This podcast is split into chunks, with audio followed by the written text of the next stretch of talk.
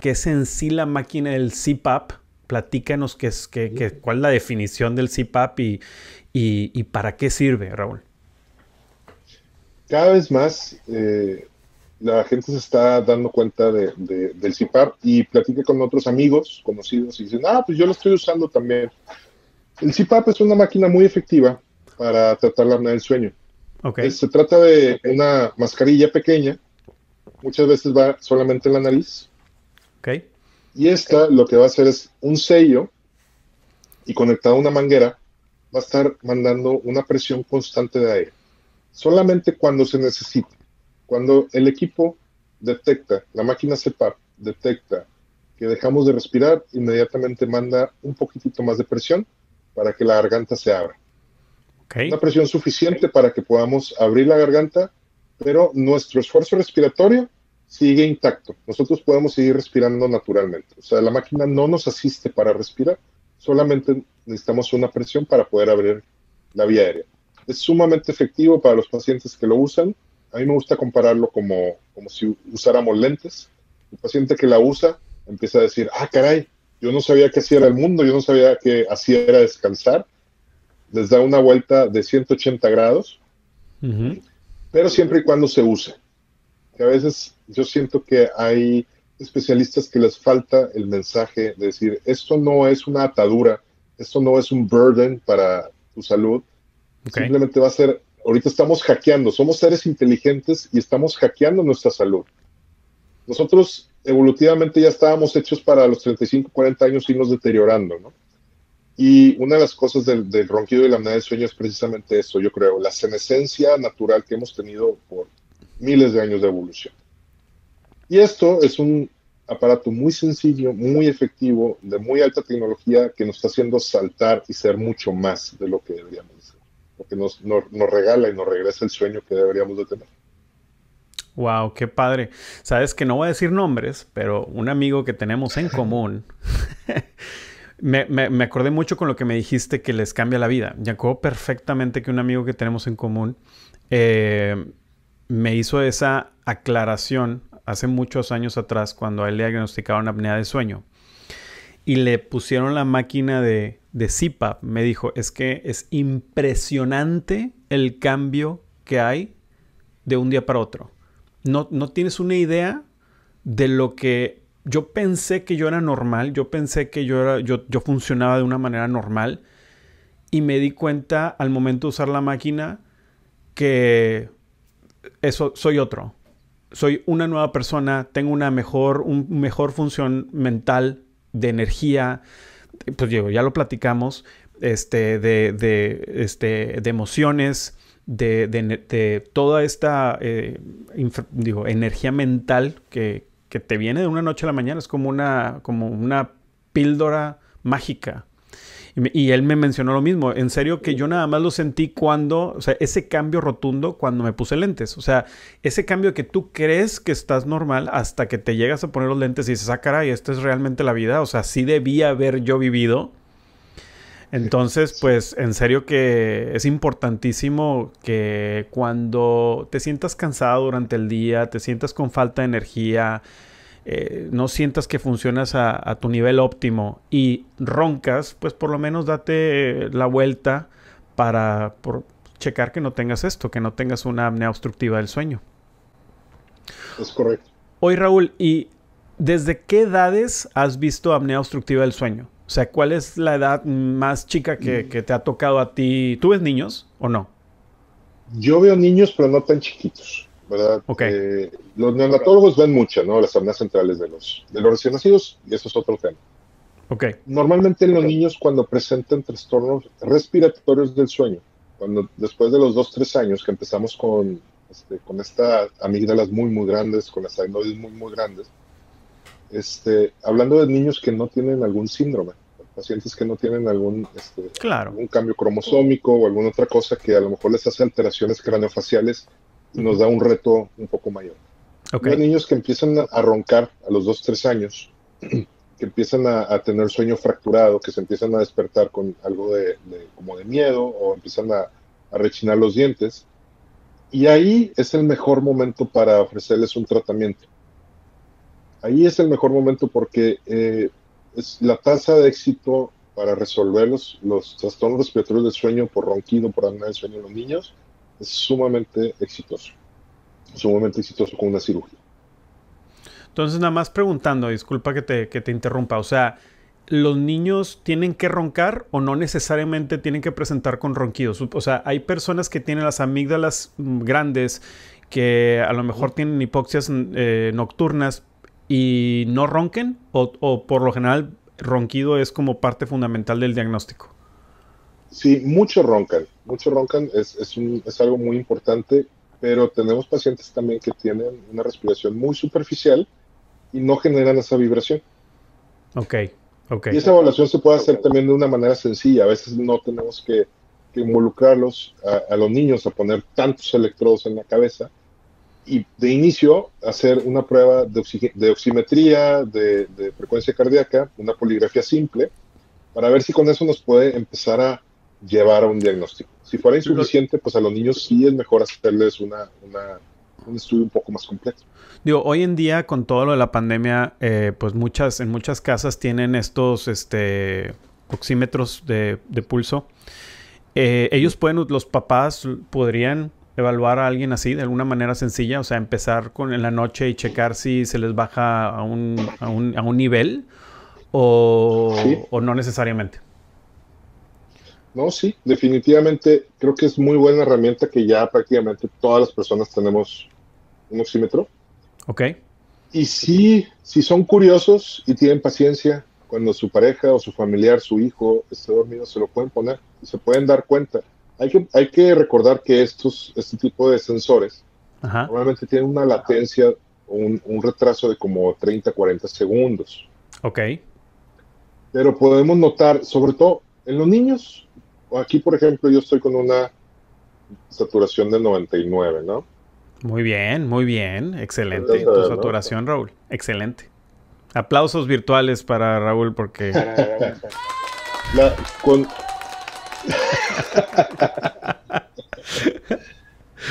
y a veces es, es, muy, muy, muy poco el cambio. O sea, si, si tú dices, oye, despierto, mi saturación es 99. Okay. Dormido, mi saturación es 97. Pero cuando yo tengo problemas para dormir o duermo mal, mi saturación llega a 91, 92. Para fines clínicos, esto puede ser todavía normal. Sin embargo, si estamos teniendo una respiración que es superficial, poco profunda, puede hacer que esas desaturaciones sean más que suficientes para estar teniendo un sueño fracturado y tener un sueño de muy mala calidad. Ok. Entonces ahí hay que estar bien alertas, ¿verdad? Si, hacemos, si, si somos bien conscientes, ya eh, yo sí le digo a mis pacientes, tienen uno, empiezas a checar. Si quieren, antes de que vengan conmigo, usen todas las herramientas que puedan tener a la mano. Lo que han leído en la internet sí está perfecto. Usen su, su oxímetro de pulso y dense cuenta. Y a veces me dicen, oye, doc, vengo porque sí me di cuenta que mi marido llega a 75 de oxígeno en la noche. Wow. Ah, caray. Y otros que, que, que, sobre todo los niños, en los niños es, es, es, más difícil que baje por debajo de 90, pero ellos sí presentan apneas, ellos sí presentan este, también apneas e hipomneas, y no somos, eh, no somos nada conservadores para, o sea, para, para poderlos puntear. Un adulto podemos tolerar hasta 5 apneas por hora, en un niño normalmente en una o dos ya no ya lo consideramos como, como que es un problema que se tiene que atender. Y por lo general en tu experiencia la razón principal por la que la, los niños eh, pueden desarrollar apnea obstructiva del sueño, ¿cuál es? Crecimiento de las adenoides y crecimiento de las amígdalas, ese es lo, lo número uno. Ok. ¿Obesidad también o sería como un segundo o un tercero? Mm, pues yo creo que puede llegar a ser segundo pero okay. si le sumamos a, a, la frecuencia alta que tenemos de, de amígdalas y adenoides grandes y aparte empezamos con obesidad, pues obviamente ya el, se acabó. Ahí. El problema es, crece muchísimo. Ahí está la obstrucción, ¿no? Realmente no va a pasar oxígeno por, por el cuello y por, por las, este, las glándulas. ¿Y por qué, por qué, Raúl, platícame por qué algunas personas batallan tanto para conciliar el sueño, para dormir? por la pandemia. ya sé. no, ahorita, es que tienes razón, la verdad. Gigante. A ver, platícame. Fíjate que, fíjate que, que, que aquí en, en, mi clínica el, el, el 90% de los pacientes que yo veo es por trastornos respiratorios del sueño. Sin embargo, sí me he entrenado para ver pacientes que vienen por insomnio, que vienen por otros trastornos del sueño, pero sobre todo lo que logramos aquí es identificar a qué especialista lo debemos de referir, porque es bien importante la medicina del sueño. Yo no lo sé todo, y cuando el paciente viene por, por insomnio, este, lo podemos canalizar con, la, con, con, el médico psiquiatra especialista en sueño, con el que me apoya con la terapia cognitivo-conductual. Pero cuando el paciente llega por, por a veces por no, no dormir bien, empezarse a tardar mucho en conciliar el sueño, que eso se llama insomnio primario, eh, yo creo que más de la mitad de los pacientes empezamos tratamiento aquí en mi consultorio y se arrancan y les va muy bien. O sea, sí podemos empezar a corregir hábitos de sueño, sí empezamos a, dar algo, podemos dar algo de suplementos, sobre todo empezamos con suplementos, no medicamentos, para que el paciente agarre mejor sueño. Okay. Entonces, ¿qué es lo que pasa? Muchas veces el paciente eh, es, es, es, por algunos, eh, por estar pensando de más, lo que llamamos que de repente el cerebro se empieza a poner en, en modo turbo y empieza a, funcionar muchísimo. O pacientes, lo más frecuente ahorita realmente es los hábitos. No estamos con los hábitos de apagar luces, no estamos con los hábitos de agarrar un horario adecuado. Y eso es ahorita lo más importante que nos ha aumentado muchísimo los pacientes que dicen que tienen insomnio. Cuando empezamos a mover ciertos este, botones, empezamos a corregir unas cositas, el paciente se corrige súper bien.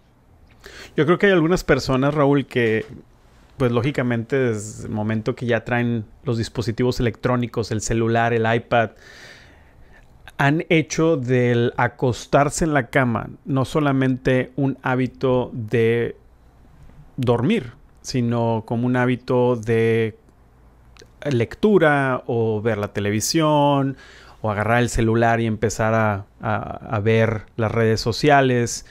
Y y esto es malísimo pues para, para los pacientes, para las personas, porque desgraciadamente se estimula mucho el cerebro y eh, al momento de que esto pasa no nos ayuda a conciliar el sueño.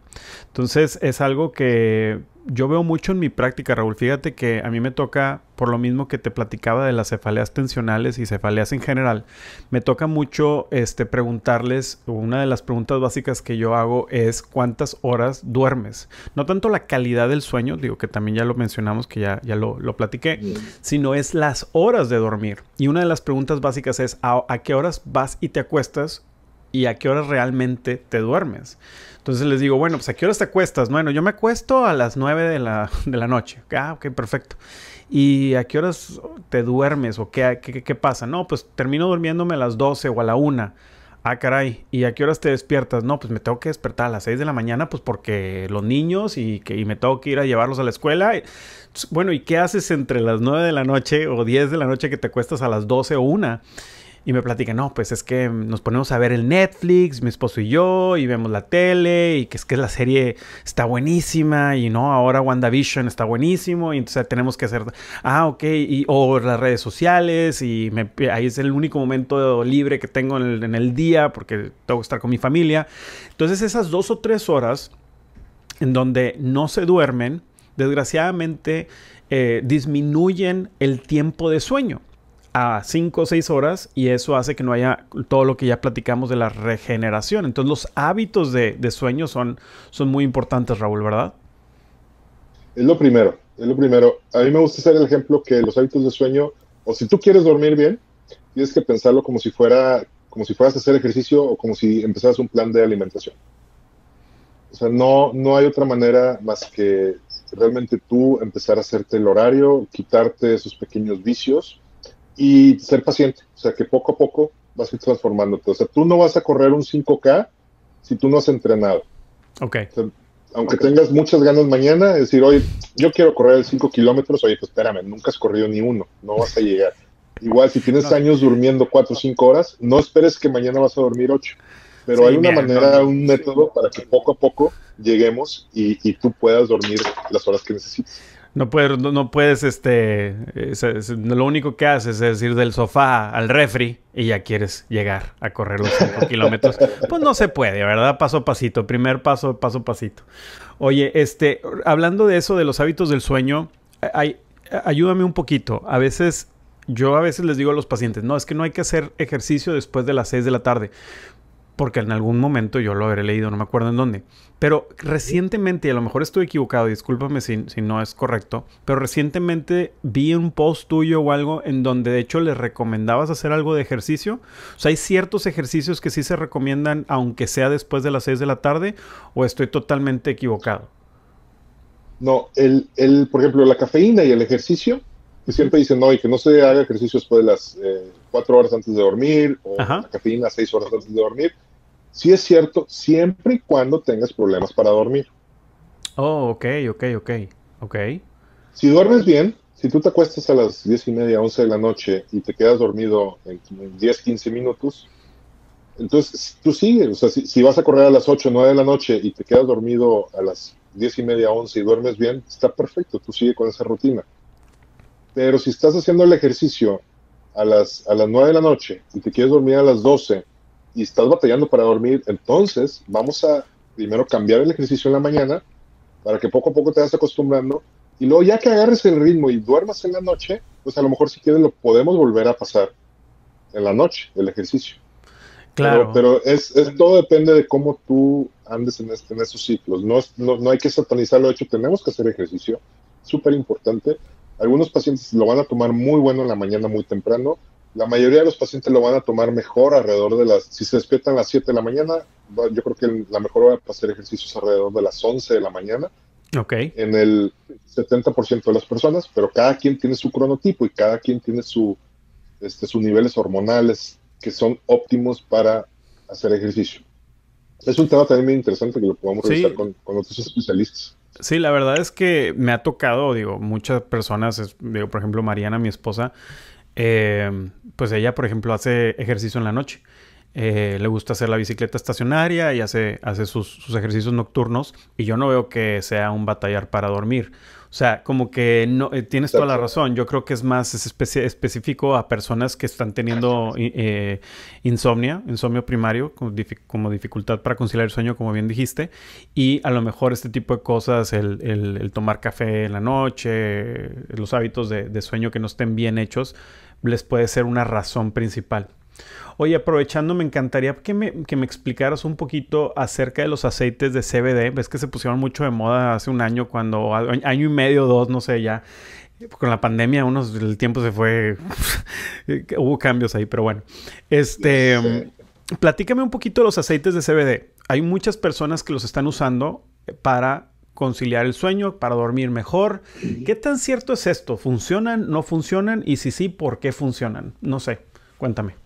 Mira, sí funcionan. O sea, tú, tú conoces también el sistema de endocannabinoides del cerebro. Y, y sí funcionan. Eh, ¿Cuál es el, detalle? Que tenemos que cuidarnos que eh, como es un suplemento, digamos, mucho más poderoso, no hay que tomarlo a la ligera lo ideal es que vayas con un médico y tengas un buen diagnóstico, porque si no puedes enmascarar algunas otras enfermedades. ¿A qué me refiero? Tengo muchos pacientes que vienen por apnea del sueño y su principal motivo de consulta es que están muy fatigados. Ellos vienen porque están cansados, no porque roncan o porque tengan apneas. Entonces, ¿qué pasó? Fueron con otro doctor y el otro doctor les dijo, ¿sabes qué? Tómate un tafil o tómate una benzodiazepina. ¿Qué pasa? el paciente cae noqueado, se da menos cuenta de que está roncando, que está teniendo apneas todavía más severas, y se sigue sintiendo fatigado, y le van subiendo la dosis, le van subiendo la dosis. Y eso es lo que puede pasar con el CBD también, que pueden enmascarar algunos trastornos de sueño que a la larga podría estar empeorando. Y también yo creo que se toma a la ligera el sueño, ¿verdad? Como el mismo ejemplo, decirte, o es que es como, como la alimentación o como el ejercicio, tú no te vas a estar tomando este, proteína, por ejemplo, proteína está para, para hacer, hacerte más musculoso. Masa muscular. Si no vas al gimnasio, si no tienes ese hábito de ir al gimnasio. Entonces, por lo mismo, yo no recomiendo el CBD sin una vigilancia con un profesional. En, en mi caso, sí hemos probado CBD, les ha ido muy bien a algunos pacientes. Yo creo que es, es, algo que se debe seguir este, regulando y es algo que se debe seguir presentando, sobre todo a mucho de, lo, de la comunidad médica, para que lo empiecen a usar de manera juiciosa. Yo creo que es un, un, elemento muy, muy, muy valioso, este, pero también creo que tiene un uso indiscriminado de sus beneficios. Ahorita, haz de cuenta que te lo venden porque es mágico y te quita absolutamente todo. Hay que tener mucha mesura, hay que tener, este, eh, hay que estar tranquilos que tampoco nos va a resolver todo. Yo creo que primero empezamos con, con, varios niveles, los suplementos son muy buenos, las terapias son muy buenas, el CBD también es muy bueno, pero si ya tu problema es crónico, no creas que con una, una pastillita mágica todo se va a solucionar. Ok, entonces tú lo utilizas para insomnio. Se puede utilizar para insomnio, se puede utilizar para ansiedad a los pacientes que, por ejemplo, que usan las terapias para apnear el sueño. Ok. Este, que, les, les, ayuda también a, a, empezar ese camino. Ok. Este, sí les ayuda bastante. Pero para insomnio primario les ayuda. cuando dices de, de la máquina de CPAP o, o, o eh, en, en, en, la apnea obstructiva del sueño, es porque la máquina les causa mucho estrés y tú, o, o, por, o que tienen en general ansiedad asociada también a su apnea obstructiva del sueño. Es correcto. El CPAP tiene una tasa de éxito de arriba del 95%. El problema es que no la usan a veces. ¿Y por qué no la usan? Porque pues, muchos pacientes no están acostumbrados a sentir que van a estar durmiendo con esto, con un tubo, toda la noche. Y eso puede provocar un, poquito, un poquito de ansiedad y eso es lo que realmente nos limita el uso de esta terapia. Okay. Y entonces algunos pacientes okay. se pueden beneficiar con este, algún, algún medicamento eh, para que le ayude a dormir una vez que sepamos que ya está protegida su vía aérea y que ya no van a tener pérdida de oxígeno. Y se pueden usar este, hipnóticos, se puede usar eh, C-Drugs, se puede usar eh, CBD a los pacientes que ya tienen apnea del sueño, así como a los pacientes que tienen insomnio primario. Ok. Entonces, sí y para, importante y, hacer un diagnóstico.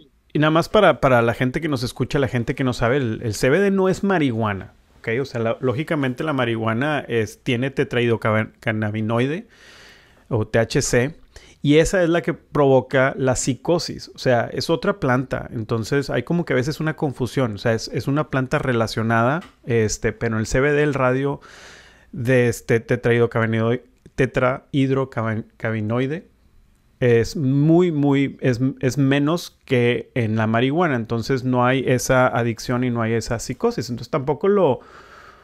Cuando escuchamos CBD, tampoco quiero que la gente se vaya eh, como a trastornar. Oh, estos doctores están usando marihuana para tratar al sueño, para tratar ansiedad. No, no, no. Este, digo, hay que, hay que explicar un poquito, ¿verdad? Porque a lo mejor, a lo mejor se malentiende. ¿Y tú la usas en alguna de tus terapias de neurología? Sa ¿Sabes? Usando en algunos pacientes. Sabes que en, en, neurología, en donde se puede ver una mejoría, es en Parkinson y esclerosis múltiple. Eso es que en donde hay un poco de información. Desgraciadamente en, en, en Texas sí es un poquito como limitado, aunque sí venden eh, CBD y hay muchas tiendas aquí. Eh, hay mucha confusión y, desgraciadamente de, por las, ya sabes, los riesgos legales y otro tipo de cosas, eh, yo me trato de no, no meter mucho en eso, pero eh, sí, sí hay, sí hay en, dolor crónico, en, en, en la esclerosis múltiple, creo que en eso es donde más se puede ver alguna mejoría. Pero bueno, pues lógicamente todavía está en, en un proceso de adaptación porque es muy, muy nuevo. Más o menos la, el mismo tiempo que en Monterrey, fíjate, Raúl. O sea, yo creo que empezó aquí y allá al mismo tiempo, donde se empezaron a abrir más. Pero, por ejemplo, en México, según yo, ya están empezando o ya van a legalizar la marihuana o creo que ya la legalizaron y están en un proceso de, uh, no sé, no sé en qué, en qué momento están, pero creo que según yo en México ya se va a legalizar la marihuana. ¿Tienes algo de eso? ¿Algo de información? La verdad es que no sé, no, no estoy al tanto, al tanto de eso. Creo que, creo que ya viene, porque pues ahí vemos a nuestro expresidente haciendo que ya vamos a tener. La verdad sí, no sé. Este, lo que sí sé es que en la UNAM, la UNAM tiene un, un laboratorio de, de, cannabinoides. Ok. Que ha, sido que ha propuesto mucho. Tienen un, un gran líder, el doctor Oscar Prospero. Ok. Este, ese laboratorio yo creo que ha sacado mucha, mucha, muy buena información, estudios y demás. Y, y pues yo creo que van a venir cosas buenas con eso. Sí, claro. Saber claro. Que, que, que, no es este no es la lechuga del diablo, como dicen por allá, ¿no? claro, bueno, pues Raúl, pues muchas gracias. ¿Algo más que, que, quieras platicar? ¿Algún otro tema que quieras platicar antes de cerrar? O... Cuéntame. Yo creo que estuvo muy amena, yo creo que te agradezco mucho que estuvimos platicando y, yo aprendí mucho este, también en, este, en esta cápsula. Espero que podamos transmitir estas ideas, ¿no? La verdad es que yo estoy muy contento de que después de, de, algunas, este, de, algunas dificultades en, en, tiempos, ¿no? Porque te digo que desde que te ofrecí que fueras mi piloto, dije, este me va a dar la bendición, me va a dar la patada de la pompi para, para, para empezar el podcast y empezar el, los videos. Este, bueno, ya se fue, que no, que sí, que no, y bueno, gracias a Dios ya se pudo hacer, y la verdad es que estoy bien agradecido que me hayas aceptado la invitación a, a este programa, a esta entrevista. Eh, ¿Dónde te pueden localizar? ¿Cuáles son tus redes sociales, este, tu página de internet, ese tipo de cosas? No, hombre, gracias. Fíjate que todo, eh, todo es sleeplab.mx. Ok. Realmente mi única presencia es en, este, ¿cómo se llama? En Instagram. Está totalmente olvidado, ni siquiera lo comparto. Entonces, okay. pero también es sleeplab.mx, ahí nos pueden encontrar. La página de internet es la la página de Instagram, con, donde normalmente trato de poner la información. Okay. Este, y ahí me pueden mandar correos, eh, pueden comunicarse por WhatsApp con nosotros para agendar cita. Podemos hacer citas virtuales. ¿Cómo sirven las citas virtuales? Eh, muchas veces de orientación, ¿verdad? para que puedas tener una orientación buena de un profesional y ver con quién nos podemos apoyar en tu ciudad para resolverte el problema. Oye, este podcast, gracias a Dios, y esta eh, información, estos videos llegan a muchos países. llega desde, y no, no quiero exagerar, lo digo en serio, llega Argentina, eh, Chile, eh, incluso España, París, eh, perdón, París, Ecuador y, Estados Unidos, lógicamente. ¿Aceptas, o sea, por ejemplo, personas de aquí del Valle de Texas que estén interesados en comunicarse contigo para evaluar porque la verdad es que aquí en, el Valle de Texas no, sí tenemos polisonógrafos, sí tenemos lugares, este, pero pues eh, siempre es bueno tener una opción de un especialista como tú. Em, ¿Tratas pacientes de otros, de otros lugares? Fíjate que sí, tengo una, yo creo que estamos teniendo unos, será? Cuatro o cinco pacientes nuevos vía telemedicina a la semana. Ok, Y de ellos, una gran cantidad son de Estados Unidos tengo pacientes de Nueva York, de Denver, de Texas, este, un paciente de Luisiana, un paciente de Florida. Ok. Y, y lo que les he podido ayudar es canalizarlos, para empezar. Pero los pacientes del Valle de Texas sí han venido aquí, porque pues realmente es, es muy sencillo. Y lo que hacemos es programamos eh, sus estudios en fin de semana. Entonces empezamos la evaluación vía, vía Zoom y luego se vienen, se quedan eh, una o dos noches aquí en un hotel o en, la, casa de algún familiar o algo. y si no, les podemos ayudar a coordinar este, el hotel. Eh, obviamente, pues pueden aprovechar para pasear un poco y después de dos días ya tienen su resultado, ¿verdad? No se tienen que esperar dos, tres semanas. O sea, en el mismo momento, cuando ya están listos para irse, es cuando se les entrega su resultado y su plan de tratamiento, ya sea si quieren considerar alguna cirugía, ya sea si quieren eh, que se les calibre su CPAP, o alguna otra cosa. Entonces, sí, definitivamente es algo que, podemos apoyar. Sabes que lo platicaba recientemente este, con, Jorge Ponce, el doctor Jorge Ponce, que es ortopedista, y estábamos platicando acerca del turismo médico. Eh, o sea, el, crecimiento y ahora con las redes sociales y la, en mi caso, teleneurología, eh, telemedicina en general, la, eh, la posibilidad de, de evaluar a un paciente a larga distancia es excelente. Y poder tener este, doctores como tú, especialistas en, trastornos eh, obstructivos del sueño, pues lógicamente nos hacen a nosotros tener también esa tranquilidad como médico, porque te digo, yo veo mucho de este tipo de pacientes y poderte referir eh, pacientes, pues es, es buenísimo y que tú los puedas ver y incluso a veces hasta un costo menor. ¿Por qué? Porque en Estados Unidos pues ya sabemos que eh, algunos estudios son sumamente caros y algunas personas no tienen seguro y eh, eh, tener la posibilidad de hacerlo en ciudades de primer mundo como Monterrey, Nuevo León, San Pedro Garza García y poder hacer estos estudios, evaluarse con alguien experto como tú, eh, en donde te puede ayudar a poder mejorar tu calidad de vida y poder mejorar tu salud. Así es que, pues excelente. Si hay oportunidad, eh, búsquenlo en sus redes sociales. Es Sleep lab.mx específicamente o más en Instagram. ¿Ok? Pues muchas gracias Raúl, gracias por aceptar la entrevista. Espero que haya una segunda. Creo que ah, nos quedamos cortos en algunas cosas, eh, pero por cuestiones de tiempo y sé que estás muy este, con mucha chamba, mucho trabajo el día de hoy, sé que es complicado, pero la verdad te agradezco mucho que te hayas tomado el tiempo de platicar con nosotros el día de hoy. Espero que se haga una segunda en alguna otra temporada. Te mando un abrazo y espero platicar contigo pronto. Un saludo a todos los que están viendo. Seguro nos vemos por allá en el Bali muy pronto, vas a ver. Ándale, un abrazo. Lo hacemos en vivo, cara a cara. Hasta luego. Bye.